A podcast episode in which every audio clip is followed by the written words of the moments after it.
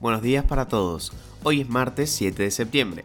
Y les damos la bienvenida a este nuevo episodio. Mi nombre es Manuel Carrasco. Y yo soy Jazmín Gutiérrez. Y esto es Primera Parada, un podcast de Publius Group. Nacionales.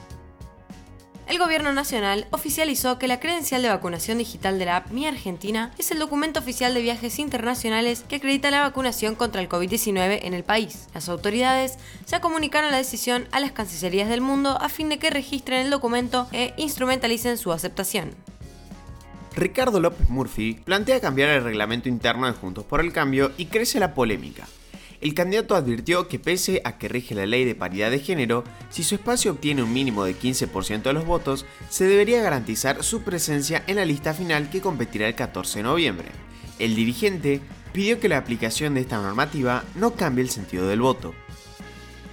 El descontento continúa y ya hay muchas consultas sobre la posible consecuencia de no votar. La reglamentación advierte que la multa a pagar por no votar injustificadamente será de 50 pesos para las PASO y 100 para las generales. Los justificados a no votar son los que se encuentren a más de 500 kilómetros de su lugar de votación y los padecientes de enfermedades y COVID las aerolíneas internacionales contra Argentina. En un duro comunicado, la Asociación Internacional de los Aviones criticó la política implementada por el Estado.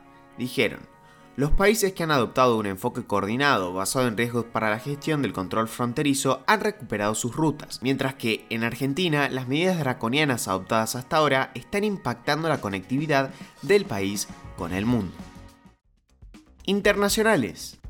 Los talibanes agradecieron a China reiteraron este lunes su deseo de mantener buenas relaciones con la comunidad internacional y ganar el reconocimiento de su gobierno en formación con un mensaje en el que agradecieron enfáticamente al régimen de Xi Jinping, que fue uno de los primeros en tender puentes con los extremistas tras la toma de Kabul. En este marco, el primer gobierno de los talibanes para Afganistán, que prevé anunciarse próximamente, será una administración interina, más allá de haber solicitado su reconocimiento internacional. Será también materia de nuevo liderazgo afgano decidir sobre el marco constitucional del país y ver qué quedará en pie de la nación construida durante las últimas dos décadas. Por otra parte, el primer ministro británico Boris Johnson instó este lunes a los talibanes a cumplir con los compromisos que hicieron a los países occidentales a cambio del reconocimiento internacional que solicitan entre otras palabras, dijo, vigilaremos que cumplan el acuerdo para evitar que Afganistán vuelva a convertirse en una incubadora de terroristas.